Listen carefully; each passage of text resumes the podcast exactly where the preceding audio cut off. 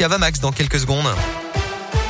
Bonjour Alexis, bonjour à tous. À la une, aujourd'hui, la départementale 27 coupée toute la journée hier dans le livre à droit à forêt. Un camion citerne rempli de soude caustique s'est renversé dans un virage sur la commune du Brugeron, dans le Puy-de-Dôme.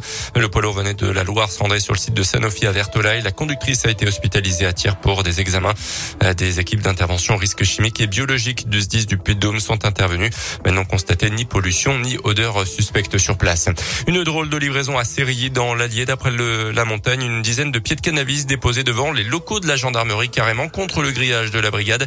Certains des pieds atteignaient déjà un mètre de hauteur. On ignore pour l'instant d'où ils viennent et surtout qui les a déposés.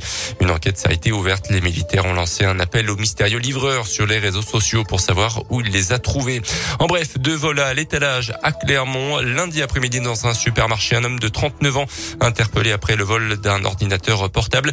Et puis le même jour dans un magasin de vêtements, une femme qui a tenté de dérober pour près de 400 euros de marchandises. Elle a pris la fuite en se délestant de son butin selon la montagne.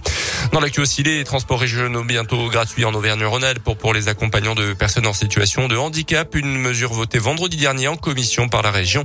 Mesure qui entrera en vigueur le 1er janvier prochain pour les TER, mais aussi pour les cars régionaux.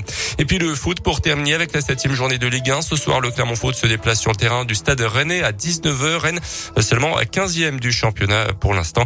À suivre également dans les autres rencontres de cette septième journée OL 3 et Monaco Saint-Etienne.